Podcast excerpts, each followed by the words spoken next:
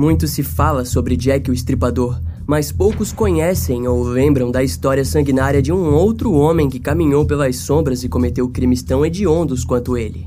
Porém, não se engane, não estamos falando das ruas escuras e sujas da Londres vitoriana, mas sim da Nova Orleans de 1918. Cerca de 30 anos após o mundo ter o nome Jack cravado em suas mentes, um novo homem surgiria das sombras, com um machado em mãos e levaria a violência para um patamar nunca antes visto. Violência essa que vamos detalhar agora.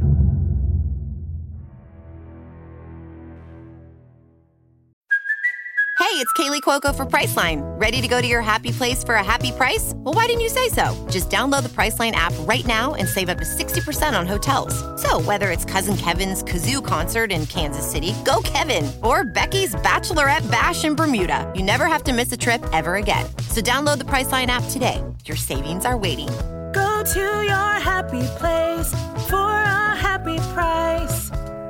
Go to your happy price, Priceline. Ao anoitecer do dia 22 de maio de 1918 em Nova Orleans, Louisiana, Estados Unidos, os corpos de Joseph Maggio e de sua esposa Catherine foram encontrados por um familiar. Joseph era dono de uma mercearia italiana local e sua morte causou espanto nos vizinhos. Quando as autoridades chegaram na residência, se depararam com uma cena grotesca e mórbida. O casal havia tido a sua garganta cortada de forma extremamente violenta e suas cabeças apresentavam cortes profundos. Quando os corpos foram levados para análise, foi dito que os cortes no crânio das vítimas provavelmente haviam sido causados por um machado. Os investigadores não deixaram de perceber que das duas vítimas, Catherine havia sofrido a morte mais violenta. De acordo com as informações do caso, o assassino cortou sua garganta de forma com que o corte se alongasse quase na altura dos ombros. Durante a investigação na residência e no perímetro do crime, o tal machado foi encontrado no banheiro e uma navalha coberta de sangue foi localizada nos fundos do jardim do vizinho do casal. Nenhum objeto de valor havia sido roubado e o agressor havia entrado de maneira furtiva na residência através do uso de um cinzel na porta dos fundos. Curiosamente, o cinzel foi abandonado como se houvesse sido descartado após o seu uso. Naquela época, o crime foi considerado brutal, principalmente pela falta de motivo aparente. Durante aqueles anos, nos Estados Unidos, a grande maioria dos crimes eram cometidos por parentes. Assim, os irmãos de Joseph Maggio foram intensamente interrogados. No entanto, a falta de provas os inocentou do crime. Para piorar o mistério, próximo ao local do crime foi encontrada uma mensagem escrita a giz na calçada da estrada. A mensagem dizia: A senhora Maggio vai se sentar esta noite assim como a senhora Tony. Aquela pista levou os investigadores a um caso de sete anos antes, em 1911, quando Tony Chiambra foi morta a machadadas. Novamente, assim como Joseph, Tony também era dona de uma mercearia italiana local. Essa característica levou as autoridades a crerem que se tratava de um jogo mórbido da máfia. Porém, a motivação dos assassinatos logo se provaria ainda mais profunda e diabólica, pois foi percebido que nos anos de 1911 e 1912, mais pessoas com descendência italiana haviam sido assassinadas a machadadas em Nova Orleans. Em tese, isso indicaria que o agressor estaria agindo há muito mais tempo do que eles imaginavam. De qualquer forma, um mês após a morte dos Magios, outro casal, donos de uma mercearia italiana, também foi atacado. No dia 27 de junho de 1918, o pedreiro John Zanca possuía uma entrega para fazer na mercearia de Louis Bizumer. Ao chegar no local, ele rapidamente percebeu que havia algo errado no ambiente. John se dirigiu até a porta dos fundos da loja em direção à residência dos Bizumer, que ficava na parte de trás do estabelecimento. Mas chegando lá, o homem se deparou com um cenário horrível. Louis e Harriet Bizumer estavam no chão totalmente cobertos por sangue e de alguma forma ainda estavam vivos. Quando a ajuda chegou, o casal foi levado rapidamente para o hospital. Em seguida, as autoridades isolaram o local e perceberam a semelhança com o ataque dos Maggio. No banheiro da residência, por exemplo, o machado que Louis usava para cortar lenha foi encontrado coberto de sangue, assim como no crime anterior. Segundo as investigações, provavelmente o agressor havia entrado pela porta dos fundos e atacado o casal enquanto dormiam. Assim como visto no caso passado, nada na residência havia sido roubado e um cinzel foi encontrado nos fundos. As investigações apontaram para um dos funcionários do casal, que foi preso e interrogado. Contudo, pouco tempo depois ele foi liberado por falta de provas que o conectassem à noite do crime. Depois que o ataque aos Bizumer foi noticiado, os jornalistas trataram de descobrir que, na verdade, Harriet não era a esposa de Louis. A mulher se chamava Harriet Lowe e era a amante secreta do homem. Aquela informação causou um alvoroço esperado e os detalhes dos crimes acabaram passando despercebidos. O casal de amantes havia sido massacrado ainda na parte da manhã daquele dia, indicando uma ousadia enorme por parte do agressor. Louis recebeu uma machadada em sua têmpora direita e Harriet foi ferida gravemente com um corte acima da orelha esquerda. Fato é que dois meses depois a mulher acabou morrendo no hospital de caridade devido a complicações no ferimento. Antes de morrer, Harriet informou aos investigadores que Louis era um espião alemão que havia tentado matá-la. No entanto, a alegação foi desconsiderada, pois ao que parece o ferimento havia causado na mulher certa confusão mental. Além do mais, o ferimento que Louis possuía no crânio indicava que alguém havia feito aquilo e não ele próprio. Desse modo, somos levados até o próximo ataque em agosto daquele ano. Depois de um dia intenso de trabalho, o marido de Anna Schneider, de 28 anos, chegou em casa e encontrou sua esposa ensanguentada. Ele imediatamente chamou por ajuda e a levou para o hospital. A polícia pouco poderia fazer, mas os detalhes do ocorrido eram intrigantes. Anna havia tido o seu couro cabeludo cortado e alguns de seus dentes foram extraídos. Curiosamente, Anna estava grávida e o fato dela e o bebê terem sobrevivido ao ataque foi visto como um milagre. Foi então que, depois de alguns dias, a mulher acabou se recuperando do ataque e pôde conversar com os investigadores pela primeira vez. Segundo Ana, ela havia tirado uma soneca no fim da tarde do dia 5 de agosto de 1918, mas quando acordou, se deparou com alguém em pé sobre ela. Antes que pudesse fazer qualquer coisa, ela lembrou de apenas ter visto um machado vindo em sua direção. O trauma do ataque acabou apagando as memórias de Ana, mas por sorte não afetou a sua filha que nasceria pouco tempo depois dela contar a sua história. O seu marido, Ed Schneider, disse aos investigadores que nada da casa havia sido roubado, mas alegou ter sentido falta de 6 ou 7 dólares. Ed também informou que as portas ou janelas não pareciam ter sido arrombadas, fato confirmado nas investigações. Aquele ataque foi curioso, pois a forma de agir do criminoso não era parecido com o que eles esperavam. No entanto, não puderam negar que a presença do machado era preocupante. Assim, eles teorizaram que provavelmente os alvos se tornariam ainda mais aleatórios. Foi então que o primeiro suspeito foi preso. Se tratava do condenado chamado James Glasson. Ele era um homem afro-americano de 45 anos que, ao visitar as autoridades, tentou fugir, mas foi capturado e levado para interrogatório. Com a prisão de James, os moradores de Nova Orleans ficaram aliviados, Porém, pouco tempo depois, ele acabou sendo solto devido à falta de provas. James disse aos investigadores que apenas correu devido ao medo das autoridades. Em resposta ao fracasso das investigações, os jornais passaram a mencionar de forma até mesmo sobrenatural que um bicho-papão estava sondando as moradias em Nova Orleans. Aquele caos fez com que a lenda do Jack o Estripador retornasse para a boca do povo, que se viu lidando com um criminoso tão macabro quanto Jack. Assim, o Homem do Machado nasceu para assombrar a mente da população. No quinto dia de tranquilidade, as autoridades foram chamadas para atender mais um caso. As irmãs Pauline e Mary Bruno receberam os investigadores ao lado de uma cena de crime tão brutal quanto já imaginavam. Segundo elas, durante a noite, um barulho fez com que acordassem e, ao segui-lo, se depararam com o som vindo do quarto do seu tio Joseph Romano. Quando abriram a porta do quarto, viram Joseph ensanguentado na cama enquanto o agressor fugia pela janela.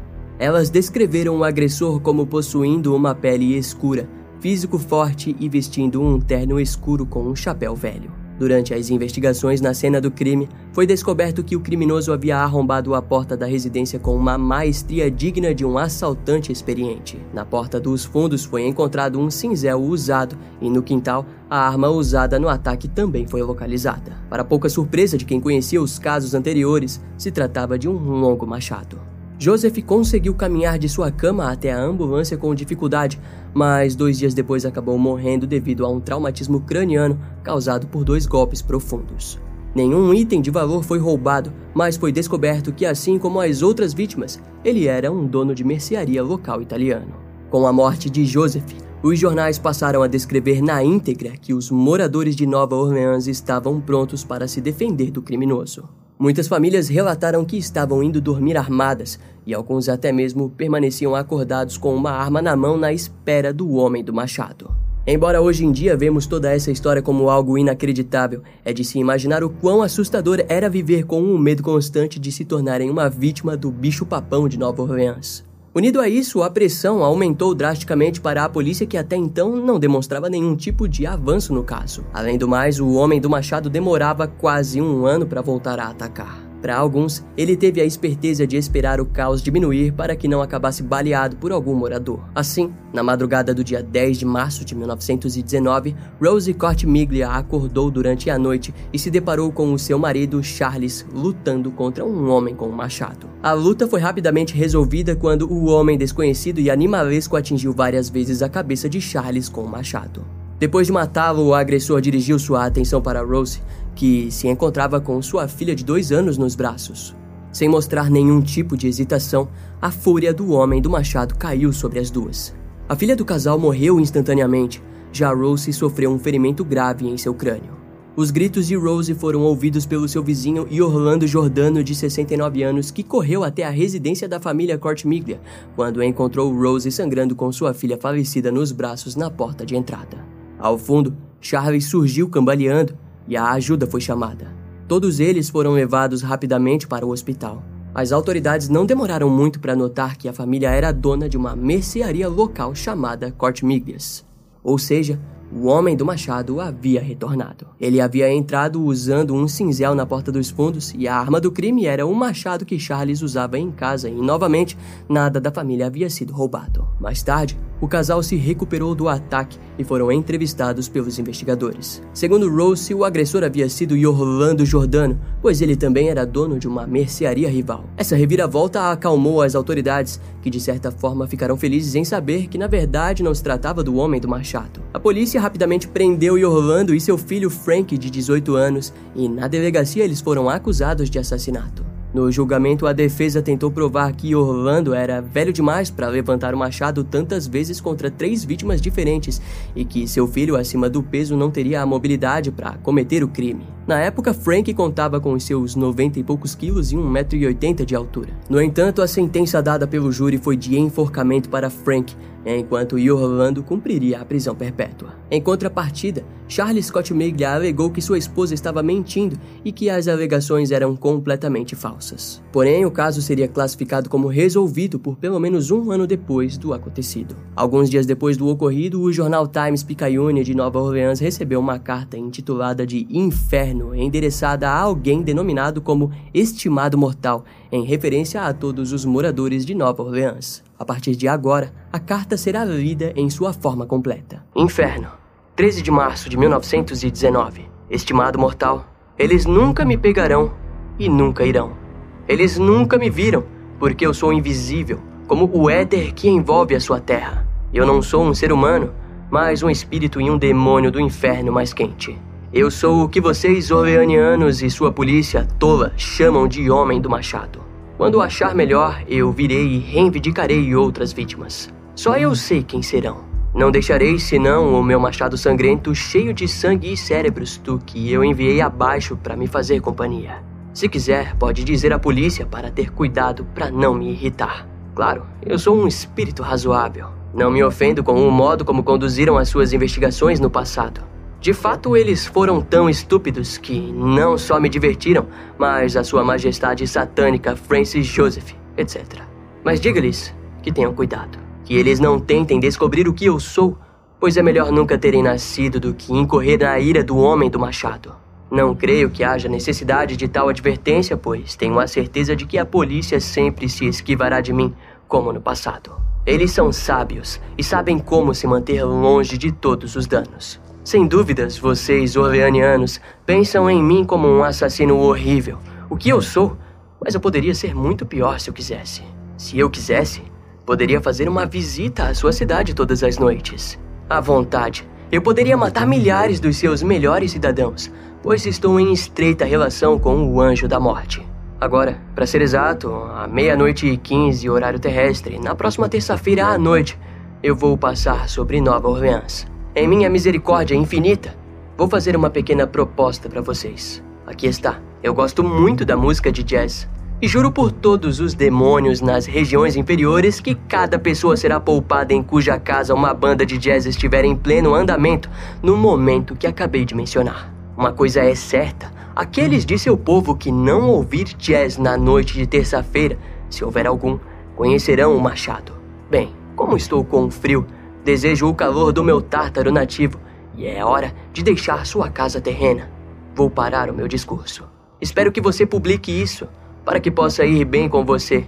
Eu fui, sou e serei o pior espírito que jamais existiu, seja de fato, seja em realidade. O Homem do Machado. Na carta, o Homem do Machado não reivindicava o último ataque, mas demonstrou vários aspectos de sua personalidade narcisista, sádica e controladora. A carta em si nos remete muito às cartas do filho de Sam, David Berkowitz, que informava estar ouvindo vozes de demônios que o mandavam matar. Vale ressaltar que a carta nunca foi analisada ou dita como verdadeira, mas por fins narrativos decidimos trazê-la para vocês. Na época, a carta causou ainda mais medo na população de Nova Orleans. Era como uma grande sentença final, uma ameaça vinda dos becos escuros da cidade apaixonada pelo jazz, que passaria a tocar a música da alma com medo daquele que as estava ceifando. No início da madrugada do dia 19 de março de 1919, o relógio de todas as residências e clubes de jazz de Nova Orleans marcaram meia-noite e quinze. A cidade se encontrava tomada pelo jazz. O compositor Joseph Davila entrou na onda do assassino e criou uma música especial para aquele dia. A música se chamava The Mysterious X-Men's Jazz. Ao que conta os relatos, parece que o criminoso gostou daquela noite. Nenhuma morte ou ataque foi registrado, e ele permaneceria por vários meses em hiato. Até que, na primeira semana de agosto, ele decidiu retornar das sombras. No dia 10 de agosto de 2019, o merceiro Steve Boca acordou pela madrugada e se deparou com alguém se aproximando da escuridão até sua cama. Antes que pudesse reagir, ele só lembrava de ter desmaiado. Ao recuperar a consciência, Steve saiu correndo de dentro de sua casa. Quando ele alcançou a rua, a luz dos postes iluminou o sangue que escorria da sua cabeça. Em seguida, Steve correu até a casa do seu amigo e vizinho Frank Genusa, mas antes que fosse atendido, caiu inconsciente. Ele voltaria a acordar apenas no hospital, mas jamais conseguiu recuperar alguma memória do ataque daquela noite. Quando a residência foi investigada, foi descoberto que novamente o agressor havia usado um cinzel na porta dos fundos e nada havia sido roubado. O homem do machado havia retornado e não demoraria muito mais tempo para que ele atacasse novamente. No dia 3 de setembro de 1919, os vizinhos de Sarah Lauman, de 19 anos, foram até o seu edifício para visitá-la, mas quando ela não atendeu a porta, eles imediatamente pensaram o pior. Assim que entraram na casa da garota, a descobriram esticada na cama com um grave ferimento na cabeça. Ela conseguiu se recuperar no hospital e disse aos investigadores que não se lembrava de nada.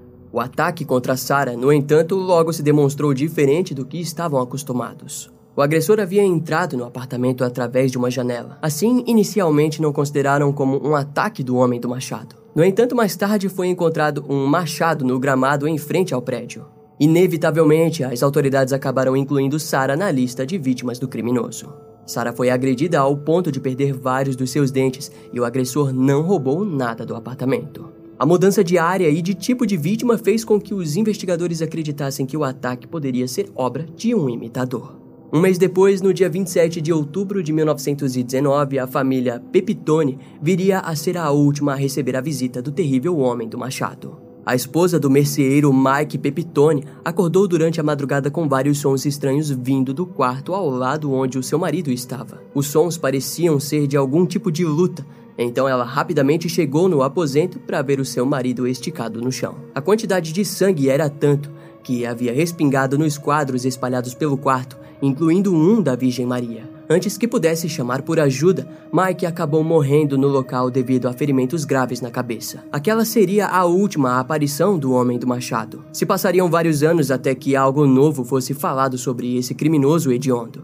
Mas antes disso acontecer, as autoridades mantiveram as investigações por um bom tempo. Em suas teorias iniciais, eles acreditavam que o criminoso poderia ser racista e ver os imigrantes italianos com olhos de ódio.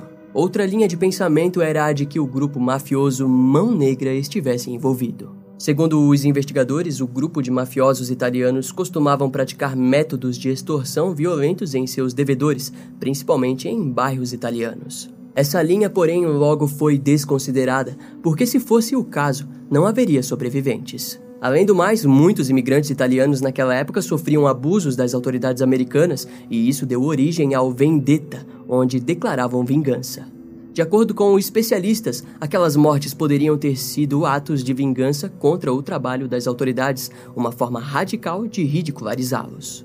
E que para isso talvez ele não estivesse agindo sozinho, mas sim em um grupo de várias pessoas espalhadas em diversos pontos de Nova Orleans. No início de 1920, a vítima Rose Cortimiglia, atacada em março de 1919, foi até as autoridades para desmentir o seu testemunho. Rose informou que havia feito aquilo por puro ciúme da mercearia da família de Orlando Jordano. Pouco tempo depois, Orlando e seu filho Frank foram liberados e inocentados das acusações. Por sorte, Frank não foi executado nesse meio tempo e os eventos contra a família Cotimiglia entraram na lista dos crimes cometidos pelo homem do machado. O ano se tornou mais agitado quando, em dezembro de 1920, a viúva de Mike Pepitone, Esther, matou a tiros Joseph Manfrey. De acordo com as fontes, Esther Pepitone havia se mudado para Los Angeles, onde se casou com um Ângelo Albano. Em algum momento, o Ângelo acabou firmando parceria com um criminoso chamado Joseph Manfrey, um farmacêutico conhecido de Nova Orleans. Curiosamente, no mesmo dia em que completava um ano de morte de Mike Pepitone,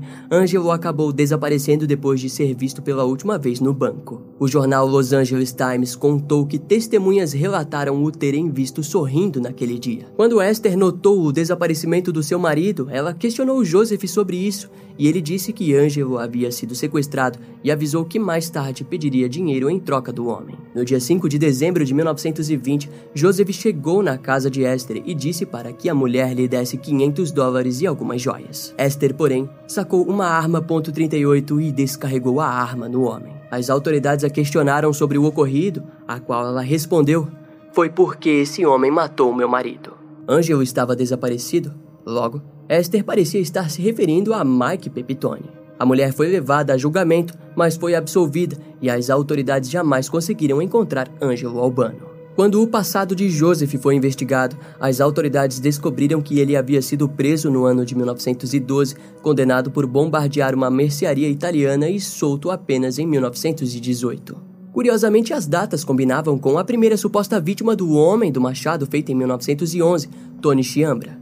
Se considerarmos a versão da mulher, significaria que após ser solto, ele retornou à sua forma preferida de matar. Além do mais, Joseph supostamente deixou Nova Orleans algum tempo depois do assassinato de Mike Pepitone, mesma época em que os crimes simplesmente pararam. Outro rumor contava que Jake Bird, de 45 anos, preso no ano de 1947, foi conectado a vários crimes e confessou ter assassinado um casal em Tacoma. A polícia de Nova Orleans o conectou aos crimes do Homem do Machado de 1918 e Jake acabou assumindo cerca de 44 assassinatos em todo o país. Quando investigado, foi descoberto que Jake havia vivido em Nova Orleans no ano de 1918, Porém, naquela época, ele seria ainda muito jovem e, devido à falta de provas físicas, ele acabou sendo desconsiderado. Em seu julgamento, Jake foi considerado culpado de um duplo assassinato na cidade de Tacoma, em Washington, sendo então executado no dia 15 de julho de 1949. No fim, tudo o que hoje resta da história desse assassino em série são as assombrações dos seus crimes. É dito que a casa onde o casal Maggio foi assassinado ainda é assombrada por eles. Ainda hoje, alguns pubs, restaurantes ou clubes tocam jazz entre os dias 13 e 15 de março de todo o ano como forma de afastar o suposto fantasma do Homem do Machado. Embora seja de forma sutil, é dito que não importa onde você estiver, o jazz será ouvido entre várias outras músicas ambientes dos estabelecimentos. Também existe uma lenda sobre o hospital onde Joseph Romano morreu, que conta que seu espírito ainda permanece inquieto no local. Porém, a lenda mais famosa é do Haunted Hotel, de Nova Orleans, onde, segundo as lendas locais, o homem do machado se hospedou e se escondeu durante as noites que saía para matar. Os moradores locais acreditam que a sua energia foi tão pesada que ainda permanece no ambiente. Principalmente no pátio de trás do hotel, onde alguns visitantes alegaram ter visto sombras, poças de sangue e até outras experiências sobrenaturais.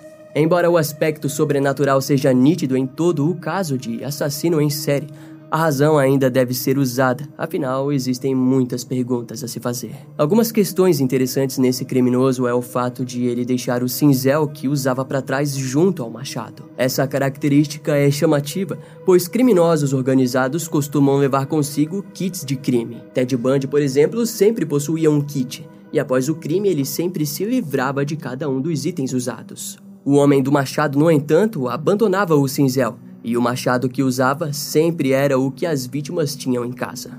É curioso como esse método não combinava com a vitimologia. O que explicaria isso seria o fato de ele, na verdade, ser um tipo de predador sexual que ansiava por vítimas do sexo feminino, mas para isso se via obrigado a eliminar o homem da casa primeiro. Se notarmos, em todos os casos eles foram os primeiros a serem mortos, e se as mulheres não ouvissem o barulho, provavelmente seriam a vítima seguinte do criminoso.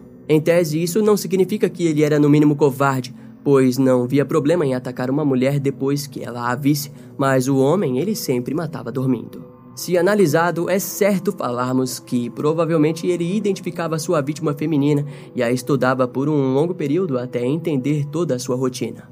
O Homem do Machado foi o típico assassino em série peculiar, onde apenas ele entendia a motivação por trás dos seus crimes. Desse modo, como não foi possível compreender os seus atos, o transformamos em uma entidade do folclore, esquecendo completamente do peso das 12 vítimas que ele destruiu e que não receberam justiça.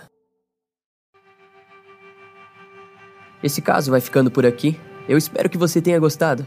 Não esquece de me seguir nas outras redes sociais. Meu Instagram é brian.m com dois M's, E M M E. E não deixe de conhecer o meu canal no YouTube com os episódios mais recentes que irão demorar um pouco mais para vir aqui pro podcast. Eu vou ficando por aqui, até a próxima e tchau.